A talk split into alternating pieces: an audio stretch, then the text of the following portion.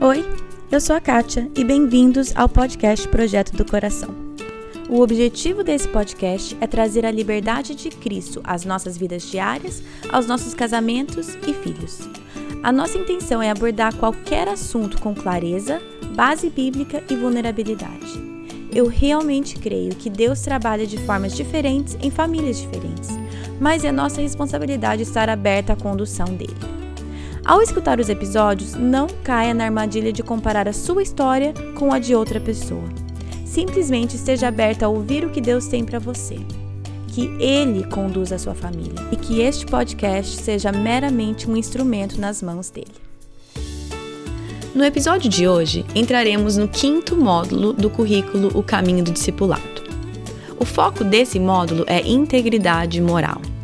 Existem grandes discrepâncias entre a sua vida privada e a sua vida pública. Como você se comporta quando ninguém está te observando? Se os seus pensamentos secretos se tornassem públicos, o que revelariam a respeito de quem você realmente é? Nesse módulo, vamos falar sobre tudo isso.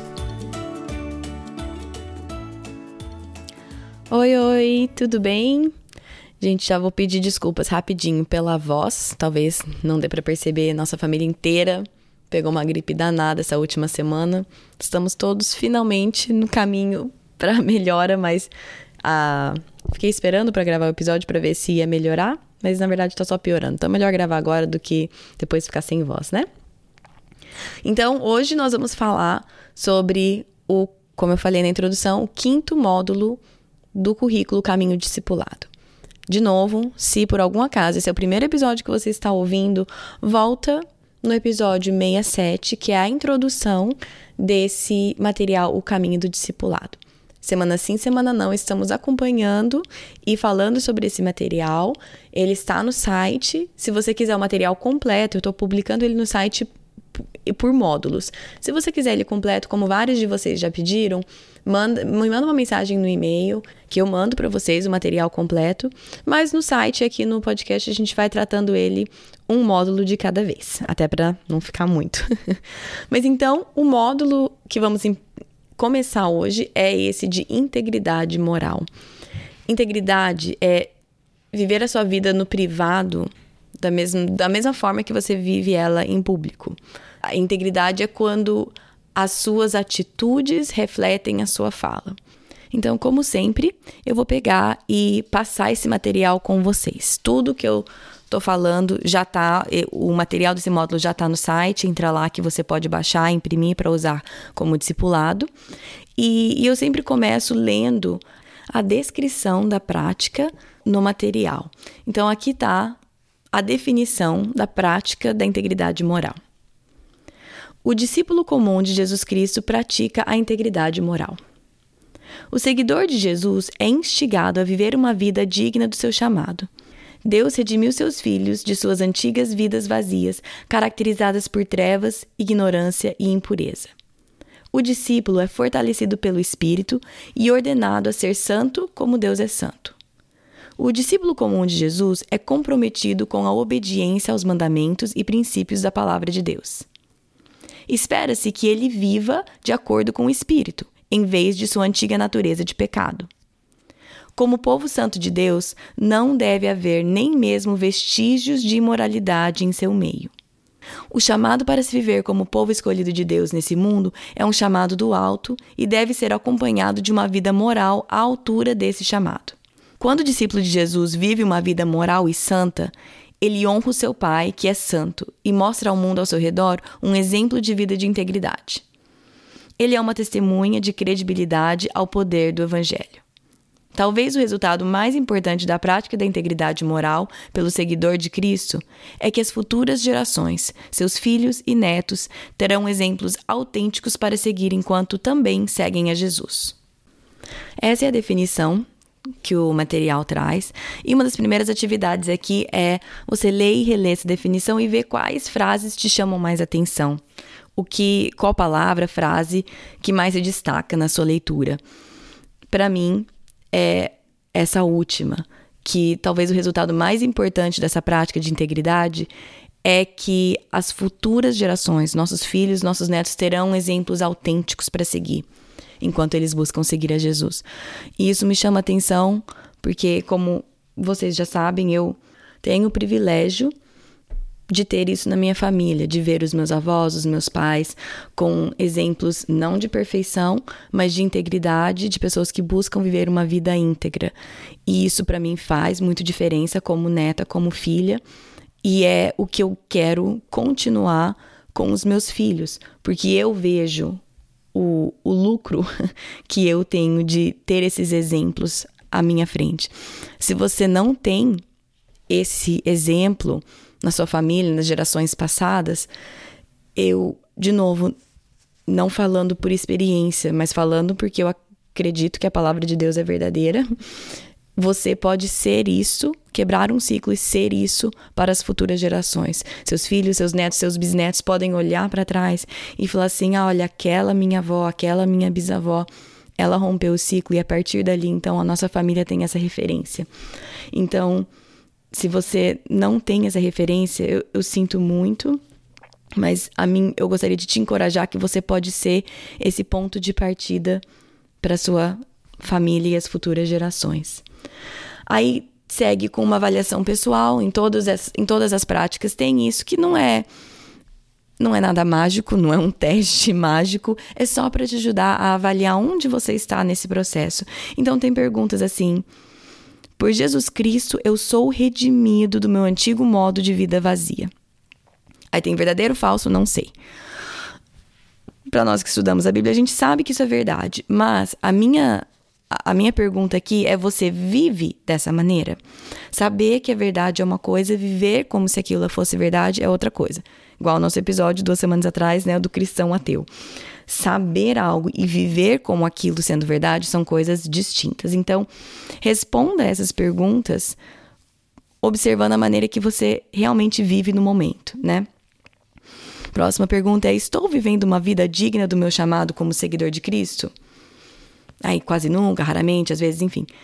É, minha vida é uma testemunha de confiança do Evangelho?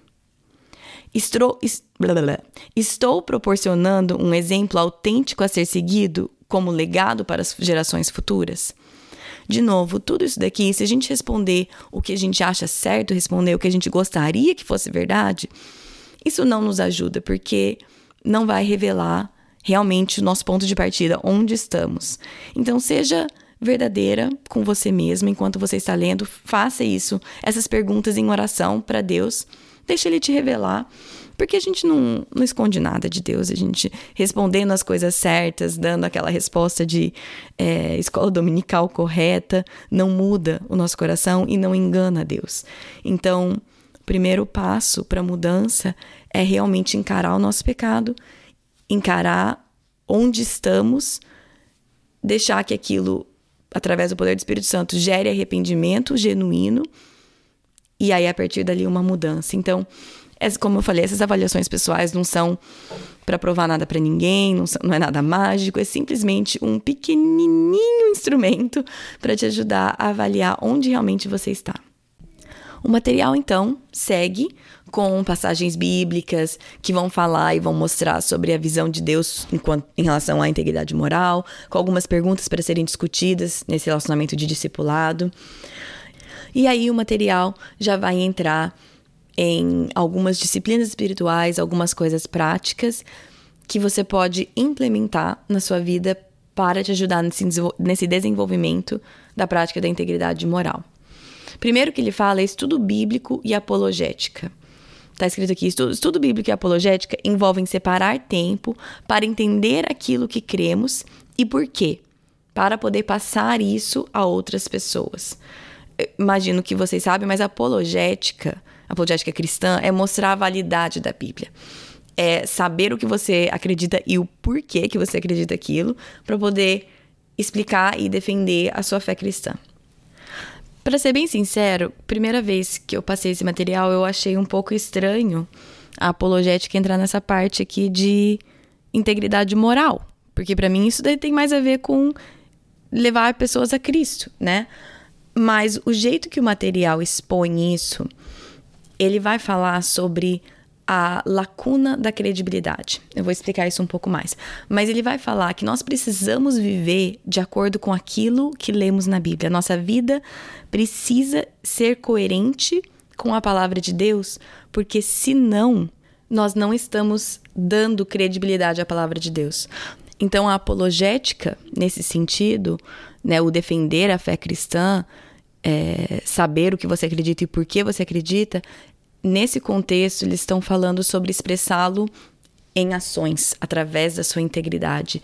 E aqui tem um desenhinho no material, vou colocar no site para vocês, e que é a lacuna da credibilidade. Deixa eu tentar explicar. Sabe aquelas, aqueles desenhinhos que a gente vê na escola dominical e sempre que, por exemplo, tem um homem, aí tem um abismo, aí do outro lado tem Deus, e nesse abismo, a cruz faz a ponte, certo? Né? Cristo é a, a ponte. Essa lacuna continua. Nós não temos, como seres humanos, poder nenhum de levar as pessoas a Deus. Quero deixar isso bem claro. Nós não somos a pessoa que está nessa lacuna levando alguém a Deus. Isso é só Cristo. Mas nesse desenho, eles expandiram o desenho. Continua essa lacuna do pecado, que só Cristo, a cruz, que fecha essa lacuna. Antes de, che de chegar no abismo que te leva a Deus, como se tivesse um outro abismo uma pessoa, um abismo, um, uma plataforma, o outro abismo, que é o abismo do pecado, que Cristo que fecha. Mas nessa primeira lacuna, o material aqui, a minha igreja, ela chama da lacuna da credibilidade. Nessa lacuna está um homenzinho deitado, que é você. E aqui eu vou ler exatamente o que o material fala em relação a esse desenho. Tá escrito assim: é muito frequente hoje ver pessoas céticas quanto à mensagem do Evangelho por serem céticas quanto aos cristãos. Embora muitos cristãos proclamem as verdades da Bíblia, sua vida diária não representa a de um seguidor de Cristo. Na verdade, ela a desonra. Isso cria uma lacuna de credibilidade. O não crente não tem o menor interesse em buscar um Deus cujos seguidores dizem uma coisa e fazem outra. Além da lacuna da credibilidade, também existe a lacuna do pecado, que fica entre o homem pecador e o Deus Santo. Embora somente Cristo possa ser a ponte sobre a lacuna do pecado, Deus pode usar você para ser a ponte sobre a lacuna da credibilidade. Aí tem o desenhinho que eu tentei explicar, mas entra no site que vocês vão entender melhor. E aí tem algumas perguntas. Como você vê a lacuna da credibilidade na nossa cultura afetar a nossa mensagem a respeito da lacuna do pecado? Quem ajudou a fechar a lacuna da credibilidade para você? Aí pede aqui para você descrever brevemente como essa pessoa ajudou você a ver Jesus e as suas afirmações com mais clareza. Por mais que eu nunca, né, como eu fui criada na igreja, eu nunca tenha sido cética em relação ao que a Bíblia diz ou nada disso, existem pessoas na minha vida que eu consigo olhar e que fecharam uma lacuna de credibilidade para mim, por mais que eu sempre acreditei, cresci acreditando, mas existem momentos que você para e fala assim: como? Como que Deus pode ser bom? Como que isso é verdade? E aí Deus usa pessoas ao meu redor para me mostrar: olha essa pessoa passando por tal circunstância e ela continua vivendo uma vida de integridade, ela continua vivendo de acordo com o que a Bíblia diz. Olha essa pessoa sofrendo isso e ela continua acreditando que eu sou bom. E Deus vai mostrando essas pessoas para mim. Então, nem que seja, não seja uma pessoa que te fez com que você então acreditasse na Bíblia, talvez a sua história se parecida com a minha, tipo, sempre acreditei, sempre fui cristã. Mas existem essas pessoas que fecham essas lacunas que vão se abrindo ao longo da nossa vida. Então, pense em como você está fechando essa lacuna. Você está fechando uma lacuna de credibilidade com alguém?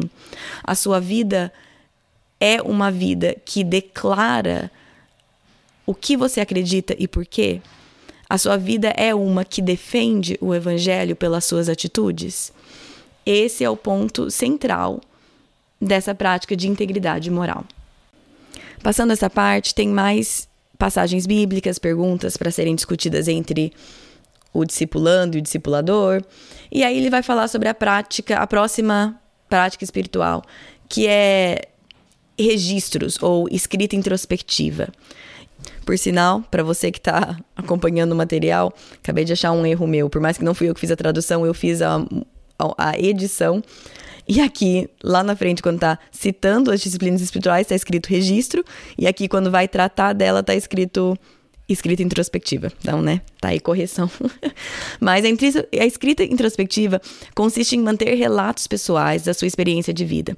Ou seja, é anotar. É aquela coisa durante nosso tempo devocional, quando você lê, quando você está orando e você anota, anota aquilo que você aprendeu, as suas reflexões sobre a Bíblia. Confesse o seu pecado, arrependa-se, peça perdão na escrita. Já falei para vocês, já confessei isso e vou confessar que eu continuo com essa dificuldade. Eu não não escrevo muito. Não faço essa escrita introspectiva muito. Teve épocas que eu fiz, faz muito tempo que eu não faço com constância e é algo que eu continuo precisando melhorar, porque eu sei o poder que isso tem. De novo, se você escutar alguns episódios, nem lembro em quais que eu já admiti isso, mas eu não sei necessariamente por que, que eu não faço, e é uma área que eu preciso preciso voltar a praticar. A próxima disciplina espiritual aqui, ou prática, é prestação de contas. Prestação de conta é a decisão de criar relacionamentos com outras pessoas com o propósito de fornecer perspectivas honestas e repreensões quando necessário.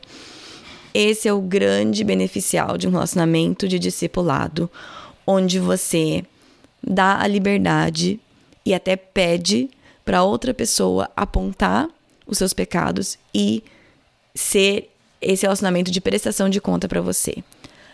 É difícil, é doloroso, não é legal ter alguém que te pergunta, viu, como que você tá nessa área? Que você já confessou que é uma área que você tende a, vez após vez, cair em pecado. E aquela pessoa te pergunta aquilo, vez após vez. E a pessoa te chama atenção e aponta pecado que às vezes você não vê. É difícil, é doloroso, mas é extremamente rico. E nessa parte aqui o material diz, ele falou assim: arrisque-se a compartilhar a sua maior pedra de tropeço, a luz de Tiago 5,16.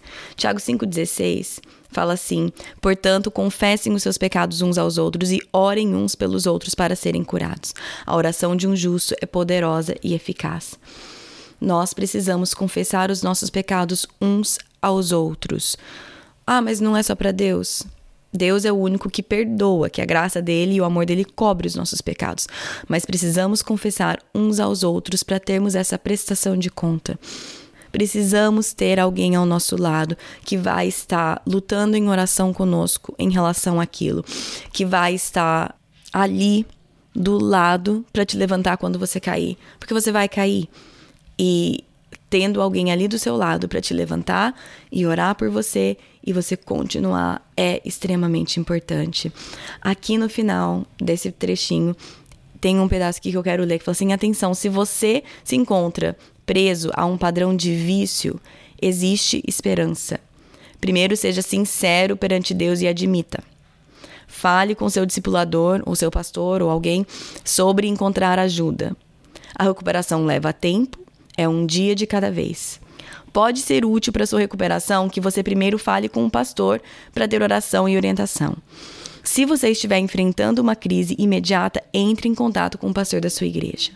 Então, eu não sei qual a dificuldade que você está enfrentando, mas se é um padrão de vício, muitas vezes você vai precisar de ajuda além do seu discipulador. Então entre em contato com o seu pastor. Talvez você vai precisar de ajuda de profissionais numa área específica, mas não deixe de buscar ajuda. O corpo de Cristo é para isso. Confessarmos nossos pecados uns aos outros, caminhar junto, buscar ajuda junto. Então, se você está preso em algum padrão de vício, como está escrito aqui, existe esperança. Primeiro admita isso perante Deus e busque ajuda. A próxima parte aqui a ser abordada é o voto de fidelidade ou castidade. Vou ler aqui. Um voto de fidelidade é o compromisso de se manter firme aos seus votos de casamento com lealdade e dedicação. Enquanto um voto de castidade é o compromisso de se abster de sexo fora da aliança do casamento. Aí aqui tem a parte casados. Se você é casado ou casada, renove o seu voto de fidelidade perante Deus. Se você lembra dos seus votos de casamento, crie um momento sagrado e renove esses votos com seu marido ou sua esposa. Aí tem uma parte aqui muito importante que é a atenção. Se você foi ou está sendo infiel ao seu cônjuge, infiel emocionalmente, fisicamente ou por meio da pornografia, antes de mais nada, pare com o comportamento, confesse o seu pecado perante Deus, arrependa-se e descanse no perdão que Cristo oferece. Depois, confesse o seu pecado ao seu marido ou esposa e ao seu discipulador. Entre em contato com um pastor da sua igreja para mediar esse processo. Isso é uma coisa extremamente importante. No clube do livro, do livro que nós escolhemos para essa prática, nós vamos falar mais a fundo sobre a integridade moral sexual da mulher. Da mulher, porque nós somos mulheres e a maioria do público é mulher. Existe a do homem, é extremamente importante. Nós vamos falar mais sobre isso, se Deus quiser, em alguma entrevista. Mas eu sou mulher, a Ellen é mulher, nós vamos falar sobre da mulher. Mas isso é uma coisa extremamente importante. Não é só a infidelidade física, é a infidelidade emocional por meio da pornografia também vamos ter um episódio mais para frente sobre infidelidade financeira. Qualquer tipo de infidelidade precisa ser confessado perante Deus, perante o seu cônjuge e perante o seu discipulador ou pastor, para que isso perca o poder na sua vida. Aquilo que a gente traz à luz perde poder. Então, antes de mais nada, observe a sua vida, traga à luz qualquer infidelidade e peça ajuda para que esse vício não continue tomando conta da sua vida. Para os solteiros, gente, perdoe, minha voz está complicada aqui.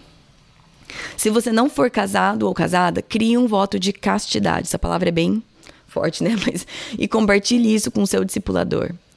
Se você tiver relações sexuais fora do relacionamento matrimonial, ou se tem contato com pornografia, antes de mais nada, pare o comportamento, confesse seu pecado perante Deus arrependa-se e descanse no perdão que Cristo oferece. Depois, confesse o seu pecado ao seu discipulador. Entre em contato com o pastor da sua igreja para ajudar você a se libertar. Tem um versículo aqui, 1 João 1,9, que fala: Se confessamos nossos pecados, Ele é fiel e justo para nos perdoar os pecados e nos purificar de toda injustiça. Eu gostaria aqui, nesse momento, focar nessa parte que você deve descansar no perdão que Cristo oferece. Eu não estou dizendo que o pecado está tudo bem, deixa para lá, não tem problema, peca mesmo que Cristo perdoa. Não é isso que eu estou dizendo. Mas muitas vezes nos mantemos reféns de pecados na área da sexualidade porque não conseguimos descansar no perdão que Cristo oferece. Talvez esse não é o seu caso, talvez está descansando até demais e o Espírito Santo precisa trazer mais trazer convicção ou você precisa estar atento à convicção que o Espírito Santo traz. Mas eu sei que muitas pessoas não conseguem descansar no perdão que Cristo oferece. Então eu queria só colocar um, um holofote nessa fase, nessa parte do, do processo do perdão. Não menosprezando as outras, mas eu gostaria de colocar um foco nessa, de descanse no perdão que Cristo oferece. Por último, tem a prática das orações incessantes, que são aquelas orações curtas que pronunciamos ao longo do dia frequentemente para reforçar em nós a presença constante de Deus. De novo, não são palavrinhas mágicas, não são nada disso, é só, não é um mantra, é simplesmente algo que ajuda a lembrar que a presença de Deus está conosco. É um treino para nossa mente, aquela coisa de viver em constante oração não é passar 24 horas ajoelhado do lado da sua cama, é viver constantemente imerso na presença de Deus. Então, ter essas orações curtas que a gente pronuncia ao longo do dia inteiro ajuda a trazer a consciência à presença de Deus. Então, tem aqui algumas ideias. De novo, não são palavrinhas mágicas, tá, gente? Mas, por exemplo, Deus provê-me o livramento, que está baseado em 1 Coríntios 10, 13. Leva cativo esse pensamento, Jesus baseado em 2 Coríntios 10, 5. Eu entrego tudo. Senhor, me ajuda agora. Você ter duas ou três dessas orações que são sempre na ponta da tua língua, de acordo com a dificuldade que você está batalhando, de acordo com o vício que você está buscando vencer, de acordo com a batalha de integridade que você mesmo está travando. Tenha essas frases básicas, baseados na Bíblia, simples, na ponta da sua língua, que possam, que é para que elas possam te ajudar a estar sempre consciente da presença de Deus e que ele sim sempre provê um livramento. Com isso, com essa apresentação dessas quatro atividades práticas, né, que são o estudo bíblico e a apologética, a escrita introspectiva, a prestação de contas, votos de fidelidade ou castidade e orações incessantes, ele encerra o material. Lembra que isso aqui são divididos em três encontros. E no final tem algumas perguntas para discussão, perguntando é, o que foi mais difícil para você a respeito da disciplina, quais dessas disciplinas eram novas para você, onde você aprendeu, onde você viu crescimento. E aí no final, né, dessas, dessas cinco práticas, entre aspas, que eles propõem, quais delas você vai buscar incorporar na sua vida diária, no seu relacionamento diário com Deus. E aí tem sempre no final, lembrando que algumas disciplinas espirituais serão mais naturais para você, enquanto outras podem exigir uma prática intencional. Com o tempo, você encontrará um ritmo adequado ao seu momento na vida e às suas necessidades espirituais. Esse lembrete está aí para mais uma vez reforçar que isso não é uma lista do que precisa ser feito para ter integridade moral. Você precisa fazer um, dois, três, quatro, cinco para ter uma vida íntegra. Não. De novo, nada é mágico aqui. A única coisa mágica é o poder do Espírito Santo na nossa vida. Essas ideias e sugestões de práticas são simplesmente formas para buscar mudar o nosso interior. É aquela coisa de quando a gente, é, por exemplo, né, quando tem briga entre os meninos e um vem e me fala o lado dele, o outro vem e fala o lado dele, e a gente senta e conversa, e, né, eu, meu marido, a gente instrui, ok, fulano, você errou, você reconhece você errou, tá?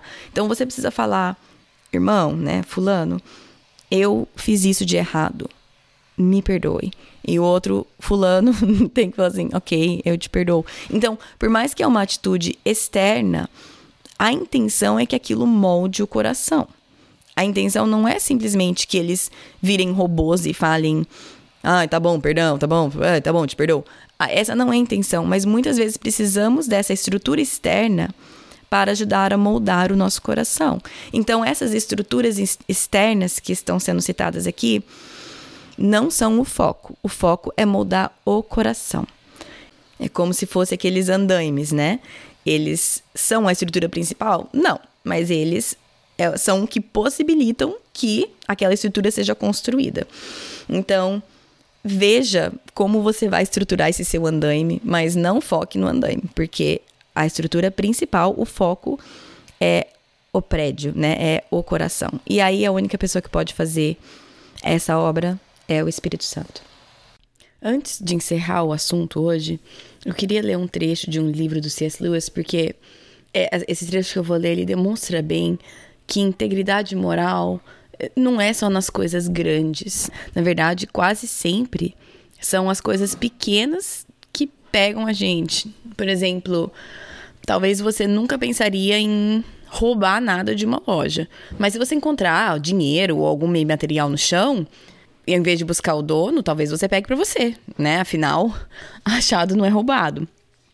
Ou talvez você pense, ah, eu nunca trairia o meu marido me, envolvendo fisicamente com outro homem. Mas, talvez nos seus pensamentos, você fantasia como seria estar com outro homem. Ou talvez você diz ou acha que você nunca mente. Mas quem faz a maior parte das tarefas ou do trabalho de feiras de ciências do seu filho é você ou seu marido. Ou talvez você ensine o seu filho a importância de obedecer a lei, obedecer as regras, mas aí quando você é parado por excesso de velocidade, você passa aquele dinheirinho pro policial. Ou na hora de fazer os impostos, você exclui alguns detalhes. São nessas coisas que a nossa integridade moral é comprometida. Então eu queria ler esse trecho do livro do C.S. Lewis, é As Cartas de um, de um Diabo ao Seu Aprendiz é, essa, da, essa, cada capítulo é uma carta. E para você que não é familiar, é como se fosse isso: um, um tio instruindo seu sobrinho, que é um demônio, a como tentar os cristãos, como fazer com que as pessoas venham para o lado deles. É extremamente interessante o livro. Diferente das outras obras do C.S. Lewis, essa não é tão densa. Tem muita coisa para você pensar, mas o estilo literário é mais tranquilo de se ler. Então, essa parte que eu vou tirar são alguns trechos que eu retirei da carta 12. Então, se você tem o um livro, procura na carta 12. Eu tirei algumas frases e eu vou deixar isso citado lá no, no site para vocês verem. De novo, lembrando que é o tio falando pro sobrinho dele, ensinando ele como ele deve desviar as pessoas, né? Tá escrito assim. Obviamente, você está fazendo um grande progresso. Meu único medo é que, para tentar apressar o paciente, você o faça perceber a real situação em que se encontra. Nós sabemos que o fizemos mudar de rumo, mas ele deve ser levado a imaginar que todas as escolhas que provocaram essa mudança são triviais e irrevogáveis. Não se pode permitir que ele suspeite de que está, ainda que muito lentamente, distanciando-se do Sol numa rota que o levará ao frio e à escuridão do espaço sideral. Por essa razão, estou quase feliz em ouvir que ele ainda frequenta a igreja e comungue. Desde que mantenha os hábitos exteriores de cristão, ele ainda pode ser levado a pensar acerca de si mesmo como alguém que tenha sim conquistado alguns novos amigos e divertimentos, mas cujo estado espiritual é o mesmo de seis semanas atrás. E enquanto ele pensar assim, não teremos que brigar com um arrependimento explícito de um pecado definitivo, totalmente reconhecido, mas apenas com um sentimento vazio. Você dirá que esses são pecados muito ínfimos. Mas lembre-se de que a única coisa que importa é o quanto você consegue afastar o homem do inimigo. Parênteses aqui, o inimigo, na verdade, ele está falando é Deus. Não importa quão pequenos são os pecados, desde que seu efeito cumulativo seja o de desviar o homem para longe e para fora da luz. A estrada mais segura para o inferno é gradativa. A ladeira é suave, o solo é macio, sem curvas acentuadas, sem marcos e sem postes indicadores. Então, por menor que você pense que algumas dessas suas atitudes sejam, das nossas atitudes, né? Ah, mas isso não é nada. Ah, isso todo mundo faz. Ah, isso não tá fazendo mal para ninguém. Vamos lembrar dessa frase que a estrada mais segura para o inferno é gradativa. A ladeira é suave, o solo é macio, sem curvas acentuadas. Então, por mais ínfimos que pareçam esses pecados, vamos lembrar, como está escrito aqui, que é o seu efeito cumulativo que desvia a nossa atenção, que nos leva para fora e para longe do sol e da luz. Bom, vamos encerrar, porque ninguém é obrigado a ouvir essa minha voz muito mais do que isso. Como eu falei, tudo isso, o material completo dessa prática vai estar no site projetodocoração.com. Entra, baixa, imprime, faça com alguém, com o seu discipulador, com a pessoa que você está discipulando. Faça sozinha, faça com seu cônjuge. De novo, não é mágico, mas pode, pode servir como um andaime para vocês. O episódio da semana que vem é com a Melina Grande. Gente, eu acho que eu falei o nome dela certo, mas ela é do, do Instagram Maternidade Simples. Imagino que a maioria de vocês conhece. E ela vai falar sobre o livro dela, Ensinando no Caminho Práticas para investir na vida espiritual do seu filho. Ela vai falar sobre como funciona na prática esse devocional, essa vida devocional com os filhos. Foi muito, muito proveitosa essa minha conversa com ela. Ela extremamente clara, extremamente bíblica. Eu creio que será muito útil para a vida familiar de vocês. Ela dá muitas ideias práticas simples e além de dar as ideias práticas simples, ela dá a base bíblica por trás. Então, não perca semana que vem, muito bom com a Melina do Maternidade Simples. Como sempre, tudo está no site, qualquer coisa citada aqui, o material, tudo no site Projeto do Coração projetodocoração.com. Se quiser seguir nas redes sociais, no Facebook é Projeto do Coração, também tem um grupo no Facebook e no Instagram é PDC Podcast. E como sempre, me mandem o que vocês fazem enquanto vocês escutam os episódios. Recebi uma foto da Kessia Lima, que ela estava passando roupa enquanto escutava o podcast. E você? O que, que você faz enquanto você escuta o podcast? Me escreve, me manda foto, me marca, como você quiser. Sempre tô curiosa para saber o que vocês fazem enquanto vocês escutam, tá bom? Gente, bom final de semana para vocês e até semana que vem.